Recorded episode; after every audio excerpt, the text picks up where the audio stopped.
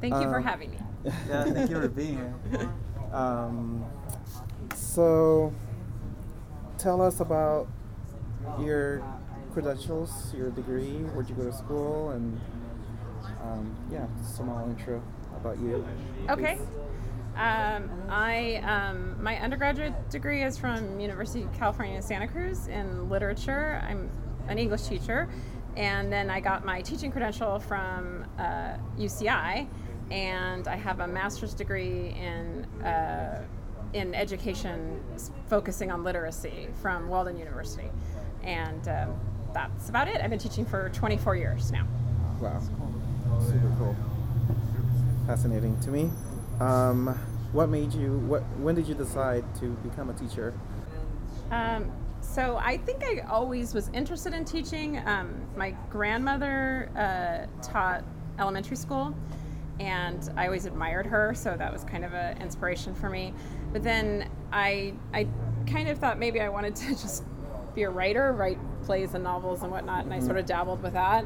But I really wanted a more regular income, and um, I started coaching as a volunteer for speech and debate at um, the high school that I teach at now and I was just working there as a volunteer. But I did speech and debate when I was in high school, and I loved it. And my uh, drama speech teacher, he actually passed away while I was in high school, and so it was sort of my brother and a couple of friends. We went back to do that as kind of an uh, homage to him, like to honor him, you know, and pick that up. And I just thought that would would be it. It would just be kind of a nice, like we'd restart, we'd reboot the program and set it up for them. But then I really got into it, and I thought, you know, hey, if I could get paid to do this, that'd be great because I would do it for free, Yeah. you know. So then that's when I started looking into getting a credential and all that. So it was, it was really just working with those kids. They were they were so fun, and I loved the idea of giving them a voice and helping them express themselves in ways that were powerful and you know meaningful to them. Oh, that's awesome. So you said you love to write. Did you like? Did you dabble? Like, did you try writing a book or? Uh, yeah, I've written well. I've written short stories and poetry. Oh, I've done half a screenplay that I never finished, and a couple little one-act plays when I was in college. Oh, that's cool.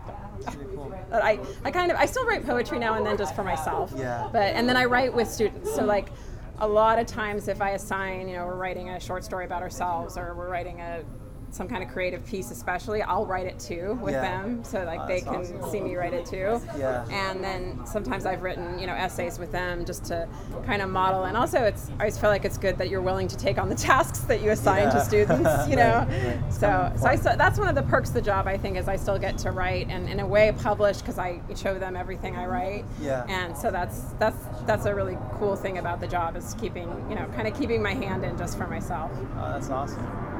I had a conversation with a friend yesterday, actually, that she's really serious about writing a book. Um, what would you tell her when in terms of that? How, how would you start, or any advice on how to go about it? Um, well, I think a couple of things. Um, I I think that good readers make good or great writers. So the more you read and, and reading a wide variety of stuff always influences your writing and helps your writing. And so I've met kids that were decent writers, but I've never met anybody that I thought was a great writer, at least in high school, who wasn't also a really invested, interested reader. It's like you got to read a lot to write well. Yeah. And then um, I would also say you want to. I mean, Hemingway said, "Write what you know." I think that's Hemingway, but I, I think you just need to write something about something that you're passionate about. So it doesn't have to be something you exactly know, but it should be like your heart needs to be in it Right. somewhere. I think. That's true. Um, and I know sometimes you end up doing things that are more formulaic, or a lot of people that work in the industry do things that are more formulaic. But I still think that when they're really good, they try to connect it to something they care about or something that's meaningful. And um, and then I would say like there's a lot of writing. Um, a lot of good writing advice. A lot of good books on writing. Um, Annie Lamott's um, book Bird by Bird is really good. Stephen King has a book out on writing that's really good, and they have lots of good like specific exercises and activities in there. And then the other thing is just to be disciplined. Like you probably should probably set aside time to write at least you know once a week, but maybe every day. Oh, that's awesome. And and writing a certain amount every day Yeah. is, is really powerful for writers. You know, like just forcing yourself you know, to write a certain Yeah. amount, and that's that's that's where it gets tough, I think. Uh, yeah, so I'll look into that because I'm into writing right now. Like before, as a high school student, I was never into reading or writing or anything. Uh, That was until later on in college I started reading on my own and writing. Like I just wrote a book, a guitar book, teaching people how to play guitar, estilo sierreño, so it's like Spanish music. So I'll, I'll definitely look into that, like reading those books and hopefully get more out of it. What does it translate to? Is it like steel string or something? Or Uh, like, sierreño, no. Yeah. Uh, that's just a style of music. It- Okay. Yeah, so it's just like pop or rock. That's that's okay, what on guitar, but it's mostly yeah, it's, like mostly all Spanish. guitar, Spanish- Spanish, Spanish guitar, guitar, yeah. Spanish Spanish guitar. guitar. Yeah, Cool. yeah. Yeah, I mean, a lot of people don't, you know, I don't know, get their full potential in high school. That's right. I don't know that I was there in high school either, Yeah. but you know, you hope that you could, they kind of, even if it's just a glimmer of something that they want to do more later. you know, true, like it doesn't it doesn't always click in high school. That's I think true. for a lot of people. Yeah. So yeah, and that's a good thing about writing is you've got. You know, you got tons of time to do it. You It's not like, you know, it's not like you're going to peak in high school as a writer ever. That's true. Definitely. I mean, I hope not. yeah. Um, another thing, uh, what advice would you give to starting current teachers or future teachers um, for their career? Um, Just a helpful tip, yeah, maybe. yeah. Um, I think the first thing that's hard to, to understand as a teacher is that it's actually a marathon, not a sprint. And so sometimes when you first start out teaching, it's like you try to do everything and you care so much about everything. And I think that can really burn people out. Yeah. Um, so you have to be careful about that. I mean, it's important to care, uh, of course, and, and to be passionate, but I think you kind of have to, you know, set some time aside for you. And that's, I, to me, that's actually, I mean, that sounds, I, I see teachers as being really, really passionate for the most part and joining the profession because they believe in it and they care about kids and they're willing to be super dedicated. And, um, I- and all of that is to the good, but you also have to set aside time for yourself. Um, you have to make sure that you're, you know, I, would- I, I, a lot of times I work 60, 70 hours a week when I first started teaching, and it's foolish. You don't need to work that many hours. I, I would try to cap it at 50, Yeah. you know, and um, and just have more of a life because I think it's it's you know you do the job for a long time, and a lot of people burn out early, and um, it's much better I think for all of us if we have teachers that are in it for the long haul. They get better at their jobs, and and there's no reason people have to sacrifice their whole lives to be teachers. you know, it's not like in the old days. I think a lot of times they used nuns and priests for like you know everything was all like, and so they were giving all of their lives, but you know we're, we're professionals but we still have to have you know we should have our own lives i think too. Um, my, i guess i would say my other thing with um, young teachers is that um, you have to hit the students where they live. I think we're always tempted and, and academics are always tempted that you have to like achieve a particular standard or a particular goal which is good to have in mind. But you also have to remember um, to figure out kind of where those students are and then push them from there to the next level um, as much as you can. Because just like nobody you know everybody's an individual. Like so you look at a class and Right. and you think oh yeah this is you know senior english so they're all going to be able to do this. Then they actually come and teach the class and a lot of times not everybody's able to do that. Yeah. so instead of i mean like what are you going to do? Like you know blame them that they can't do that? That's very foolish you know? As teachers always have to work from potential instead of you know you're always looking forward you're always pushing for the next thing. So i would just you know caution um, new teachers too that you have to look at where they're at. Like find where they're at and then bring them ahead with that you know and, and, and get them ahead as far as they can. And there's a lot of sort of i think with students too a lot of obsession about grades and performance and you know like where they're going on to college and things like that. Um, and then it's really important that just to keep them focused on what they actually can do and what their what their where their learning's at and how to be a better learner like for a lifetime not Yeah. just you know like getting into the next thing know i think that's really important too On, on that note, that sounds like a great advice. Um, what about for the commu- community, like for parents, uh, I don't know, politicians, uh, just overall? that's a great what question can we do as a whole to um, improve or give either more credit or benefit teachers and or the educational system? Um, just, I guess, in general. Um, I think uh, we like it when when there's interest in students in the school. Um, there's a, I would say this first to parents because they're kind of the most invested group. Um, there's sometimes a tendency, especially in high school, where, and I get this because I'm a parent too, but your kids get into high school and you're kind of like, eh, I got it done, you know, I've done the heavy lifting and we're done. But lots of research shows, and I've seen this in my own classroom too, that the parents that show up for their kids all through high school, it makes a tremendous difference. So a lot of times, what I see by the time senior year, it's like the back to school night, you know, I get four parents you know, out of, you know, what could be like 60, you know, out of 30 kids in the room, two parents each, I get four parents. I get two couples there. And and it's it makes a difference for even I mean they like to bluff that they don't care, but it makes a difference for even seniors in high school to have parents that are right behind them telling them that education is valuable. And and kind of, you know, monitoring them a little bit. You know, I mean obviously they're doing their own thing and they're basically adults, but still you know, they could use a little help in that regard. I think the most powerful people in students' lives are their parents, you know, and, and they just can't let go of it. It's easy to feel like you're done, you know, Yeah. and it's been a lot of work. I get that. And then I would say in the community, we I, I, we love involvement. I mean, I think a high school would love community to be as involved as possible. We have um, at the high school I'm at, there's mentoring, so people can professionals can kind of volunteer and sign up, and then mentor individuals their junior year in a particular career path, and that's I think been really really powerful.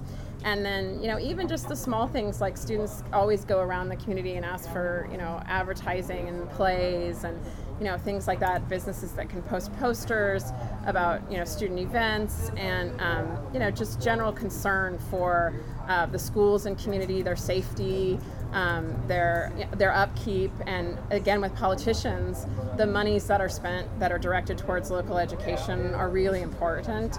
So you know i think there's a lot kind of there's a lot of assumptions about school that money doesn't matter. And it's like anything it, it, it does. You know, it does Yeah, matter. You're gonna yeah. climb i mean it doesn't it's not everything. You know you're gonna climb you know you're going to climb the Matterhorn, you know, if you're going to do it without, um, you know, crampons and oxygen and the right, you know, clothing, you know, you're probably going to die on the way up you didn't have the resources. And the Yeah. same thing's education. It's like, yeah, you can have really skilled people in the classroom, but if you don't have resources for kids, it's you're still not serving them. You're kind of asking them to climb Mount Everest without their gear and equipment.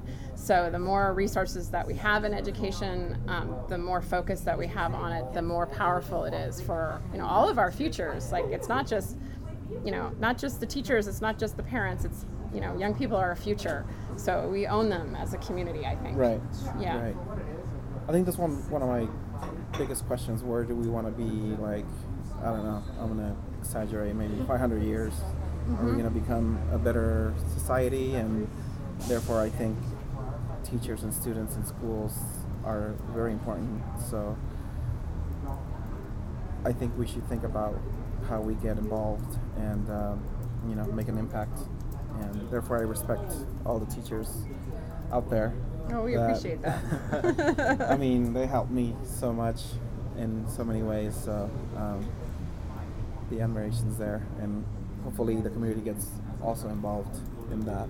Yeah. Um, Yeah, I mean, we're a democracy, so if we don't have an educated populace, we're just not going to be a democracy anymore, you know, because Right. people don't know what they're voting on.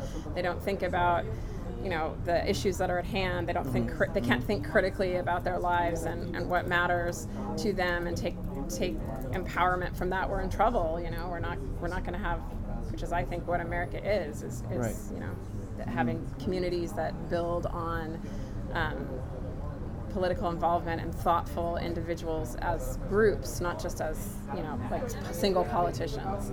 So, and it really takes an educated public to, and everybody educated to do that, not just like a small group, but everybody. Otherwise, not democracy anymore. yeah. What subjects do you think should be um,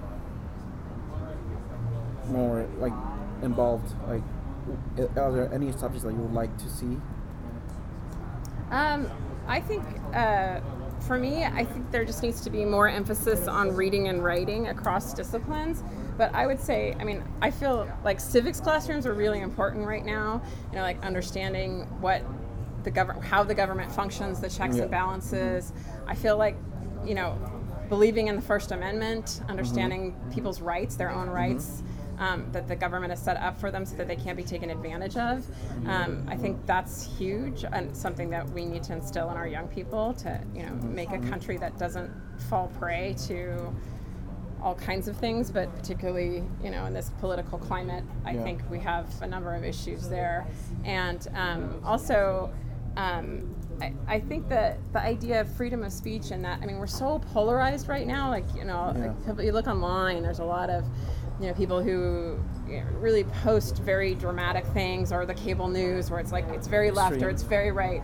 And, and we need to be able to talk to each other, all of us, so that we can find solutions to our problems that we can all live with and and really that kind of polar opposite arguing I think doesn't lead us anywhere. It's No. just debilitating. Right. And um, I think so for young people to understand and move toward like civil discourse and being able to recognize someone else's opinion and still even if you disagree with it still being able to have that conversation and not you know moving away from that and, and create because that's i mean that's the strength of our society that we have lots of difference, differences of opinion Right. but it, it, if we come together and we work from that Yeah. it's not a strength if we all stay apart and, and point fingers at each other and you know objectify each other and not treat each other like people. So and I, to me that's actually one of been one of the great things about teaching is i love being in a classroom and having you know lots of different points of view and students that are willing to sit at a table and talk with each other and ask each other questions and have that conversation about ideas while being respectful you know and learning from each other. To me that's huge. And i feel like our country's been kind of moving away from that. That. and and it's such a loss and i don't want to i don't want it to happen I, hopefully we can take it back Yeah. you know Great, great info. Um, one of my friends um, asked me to ask you this. Um, have you ever taught in lower social areas? And is the parental involvement more or less there? That's a good question. Um, so I'm the school that I'm at, uh, the demographic, we have about, um, it's an interesting demographic. I would say about 30, well, I think it's like 26% of our kids are on free and reduced lunch schedule, which is, you know, at or below the poverty line. So 26% is not a small number. Right. So, um, so in the school that I'm at now, it's not a huge number, but I do work with a significant population that I'm, I'm aware of Yeah. in that regard. Um, and it, it's really important to me. It's, it's, um, education I think is, and, and I also know this from my own personal experience. My dad grew up in, in abject poverty in the Midwest, and um, and he came out of it through education. He, he he moved himself. He became a college professor eventually, but he education and you know using the GI Bill. He was in the Korean War, but he came out of terrible poverty, you know, starvation poverty in the Midwest, and he um, you know became very upper middle class. And he used to say that if you told him when he was six years old where he was living that he was going to have this life here in Southern California as a professor, he would have no more believed you than if he was going, if you'd said he was going to be a man on the moon. Yeah. You know, like it didn't seem real or possible to him. Mm-hmm. And so that I think is what I want so much for those students that they have a future, that that there are opportunities, and that they can change their lives. They're not stuck. And I don't think anything else offer, offers people that more than education. And for that group, that particular group, my 26% is more important than anyone else. They have a harder fight, you know? Right. So it's super important, but there are resources available. And, um, uh, and I think in- answer to the parent question, I think it's harder oftentimes. Our demographic that's there is a lot of them are, it's our, you know, Latino population that some of the parents, um, a lot of well, a lot of second language. Some of the parents need translation. Some of the parents have never been to high school themselves. Not all, but there's a significant portion, and so it's mm-hmm. really intimidating. Like I think about it, and I know. I, I am a teacher at the high school I work at, and sometimes with my kids there, I feel a little intimidated by the bureaucracy of counselors and mm-hmm. administrators. And that's a joke. I work there. Like, Right, you know right, what I mean? I can go in there and Yeah. throw my weight around. Yeah. But so, like, remove that from not only are you not a professional in the community, um, who's typically respected. But on top of that, you don't speak the language, and on top of that, you never went to school yourself. You don't have the experience, Yeah, so. I think there's a real bridge there, Yeah. and I know our high school tries to meet it. We have outreach, um, bilingual outreach, and community community coordinator, and we do, you know, talk about different things with parents and. um, I would say in the past 10 years, more of that population's parents do show up for back to school night and are reachable for me, mm-hmm. especially with my bilingual uh, coordinator, because I'm not very fluent in Spanish, sadly. Right. Um, but you know, and, and that's most of that population. Not always, but the majority of that population. And um, and it's always so important. And parents there are just as important, if not more so. And right. and I know, I think the majority of those parents that's what's holding them back. It's not their you know their desire for their kids to succeed. It's they're they're intimidated and overwhelmed and i don't blame them you know? So it's, it's up to us as a community and as a school yeah. to make that effort you know? I think it's as a, as a community for me uh, specifically that has built me um, my parents didn't experience you know high school either but the community helped me teachers and friends helped me like sign up to community college, and therefore from there I took it and got a bachelor's degree. So I think as a community we are capable of you know helping each other out and seeing those situations and bringing the best out of it. Um, so I can definitely relate to those things because um, I, I, I struggled getting a higher education because of that because I didn't know where to go or who to ask or what to do um, in my home. So, you know, thankfully I had good friends and um, good people in the community to help me with that. Um, I'm glad to hear that. So, yeah. Um, cool. Her next question is um, Our programs have been defunded and has that impacted impacted um, us as a society. yeah, um, I, I, think that's so disturbing. Um, I mean, I think any kind of the the defunding in education is disturbing, anyways, because um, it's so important in so many areas. But particularly in the arts, I think for me, watching kids, there's two, and as a parent, there's kind of two elements of art that I think are so just so incredibly necessary for young people. And um, one element is um, just the um, kind of the nurturing of art. That art lets you sort of feel your soul. It lets you kind of mm-hmm. pull away from the drabness and everydayness and and just daunting aspects of life. You know, right, it's right. like we don't have art. You know, we're trapped in some ways. And it's such a, a larger, it opens you up to a a, a, larger experience of the world and a larger experience of yourself. Yeah. So I think that for all young people is huge. And also, I think art can be um, an avenue that kids can express themselves in when they don't have any other mode of expression. Right. You know, and right. uh, I know it was true for me. Um, and it's it's so important to have those voices heard, and that's one way. You know, a painting can be a voice that's heard that maybe somebody can't express in words, but it's right there in front of you in that visual. And it's so powerful and it's so great to hear from more than one kind of type of voice or type of student. Right. And I think it art reaches more students in that way. And um, I, I, it saddens me to, to think that kids don't have access to art education um, in ways that they should. And I would say the last part I think is that art is a function of um, of politics and society. I mean, art is political and it is powerful in that way. And we, I, I art has changed the world, you know, and, um, and and will continue to change the world. And we want our students to be politically empowered, politically empowered in that way. And so all of those things, I, I think, you know, make it so sad for us not to to fund the arts or um, encourage that. Um, and I know um, there's a woman that's alumni at our school that um, works in Hollywood industry, and she's been working on funding arts in the city of LA for LA public schools. And um, I know that a lot of people have put money private individuals have put money back, and our, our school does this as well through a foundation. Private individuals who put money back into the community so that we can have arts programs even in you know in all kinds of zip codes, not just in wealthy areas. And you know, it's kudos to those people for making that happen because it's huge. Um, but one would hope that if we get responsible elected officials in place, that they could certainly manage the budget to make sure that all young people had art as a growing part of our society. I, I would hope that could happen.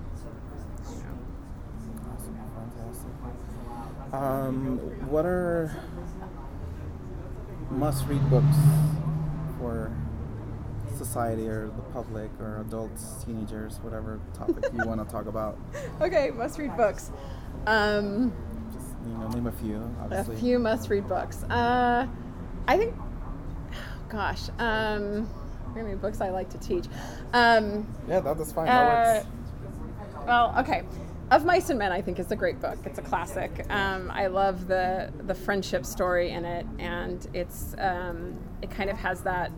It's both about um, an era, you know, depression in this country, and um, you know these two guys that are, you know, it's that classic about the friendship between the two, and then and and uh, Lennie and George and and sacrifices made for friendship. So I think it has like that knowing about the era and, and what people have overcome in history, but also the just kind of story of love between friends, which I so I think that's a great book. Um, I think politically 1984 is a good book for this time like the idea of doublespeak and uh, politicians being accountable to a truth an objective truth that they're trying to or even animal farm orwell was great on both he really believed in an objective truth and he really believed it was important for people to get at it and so i think that and, and he could see the kind of for that lack of a better word shenanigans you know that that um, were being sort of perpetrated in his era, and I think they're still very much around still. And I think so. It's a it's a great novel in that way. Um, and uh, uh, I think Frankenstein is another Frankenstein's another great classic. Um, it's it's got that understanding the creature, the monster, um, as uh, as pitiable and as someone who's been abandoned and as someone we've rejected without um, recognizing his potential. And so um, I probably throw, I'll throw in Frankenstein as another another great read. Um, and then just to be a little multicultural, I'm a huge fan of Gabriel Garcia Marquez. And he, um, 100 Years of Solitude is a book to read just in terms of its beauty. I think it's, it's a beautiful book. Um, but also, um, there's a, a book I teach called Chronicle of a Death Foretold, um, which is about an honor killing, and it just has this intense and thoughtful criticism of um, relationship, power relationships between genders, and um, Marquez calls himself the anti-machista, so it does, definitely has a criticism of machismo in it. Um, but it's so thoughtful, and the characters, and again, it's beaut just like 100 Years of Solitude. It's beautifully written, um, has some amazing, beautiful prose in it. But it's only like 115 pages long. So if you don't want a really long book, I highly recommend. And it's political too. It, it's got a lot of satire. I highly recommend that book too. So. I don't know if that's too many or too few, but No, that's great. okay. I was talking to my friend yesterday about machismo, and she's like, "I want to end machismo," and I'm like, "I'm right there with you. Let's let's figure it out." And she's like, "But I don't want to be a feminist either." I'm like, "That's perfect. Let's meet in the middle and then let's, let's talk about it. Let's do something." So it's funny that you brought that up. So Yeah, that's really changed. It's interesting. I um, I think about ten years ago, even young on my certainly my generation, young ladies would they never want to be called feminists. You know, don't bring up feminism. Right. It was like, oh no no no. Right. And now they're a lot more comfortable with the term. a lot of them are really like passionate about that, which is cool. But sometimes they can get a little bit. I had a discussion this year Yeah. where we are talking about uh, Hamlet and if uh, Hamlet had uh, was an anti-feminist play. And one of the guys wanted to make a comment, and literally the girls in my classroom said he couldn't because he wasn't allowed to talk about that subject. And I was like, hey, no, no, he's a sentient being too, and he read the play too, and we're not going to do that. So like everybody gets to talk, you know. And so I think it's for guys and women. It's like it's hard when you're doing, you know, dealing with power dynamics like that that are really important and hard to deal with. But we want to meet in the middle. We want everybody to be yeah, able to talk. You know, we don't want to shut it down that no, way. no, no. Yeah. Let's get along here. Yeah, exactly. Right. We don't we don't want that. So, uh, favorite places that you have traveled? wow. Why Um, not? Let's get the fun stuff too. Yeah. so, uh, drama teacher when I was in high school, I think this is so cool. I haven't traveled as much as he did, but he's got yeah, the one I told you about at the beginning, the drama teacher. So, so they had this thing for the yearbook where they asked everybody their favorite quote, you know, and all the teachers were giving these like, you know, philosophical quotes. Right. And his favorite quote was "Passport, please." That was his favorite quote, which I thought was awesome. So. Um, I think I, I think I should like paint it on my wall. Actually, put "passport, please" for my kids because it is so so great to travel and um, uh, so favorite places I've been. I I haven't been in a long time. I took a group of students to Paris and London in the year 2000, so it's been a while. But Paris, I think, is the most beautiful city in the world. So I, I would go. I mean, I've I just even from looking at cities, pictures of cities, I still think Paris is amazing. I would go back in a heartbeat.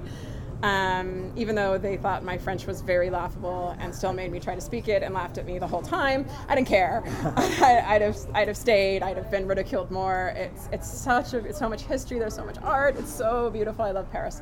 Um, let's see, uh, and um, oh, I'm awfully fond of New York City as well. Has a lot of lot going on, a lot of history, a lot of art, um, and it's just a great there's a great energy in Manhattan, and you oh, can yeah. walk around and Definitely. see everything. And, and of course, the Statue of Liberty is there, and it's such a.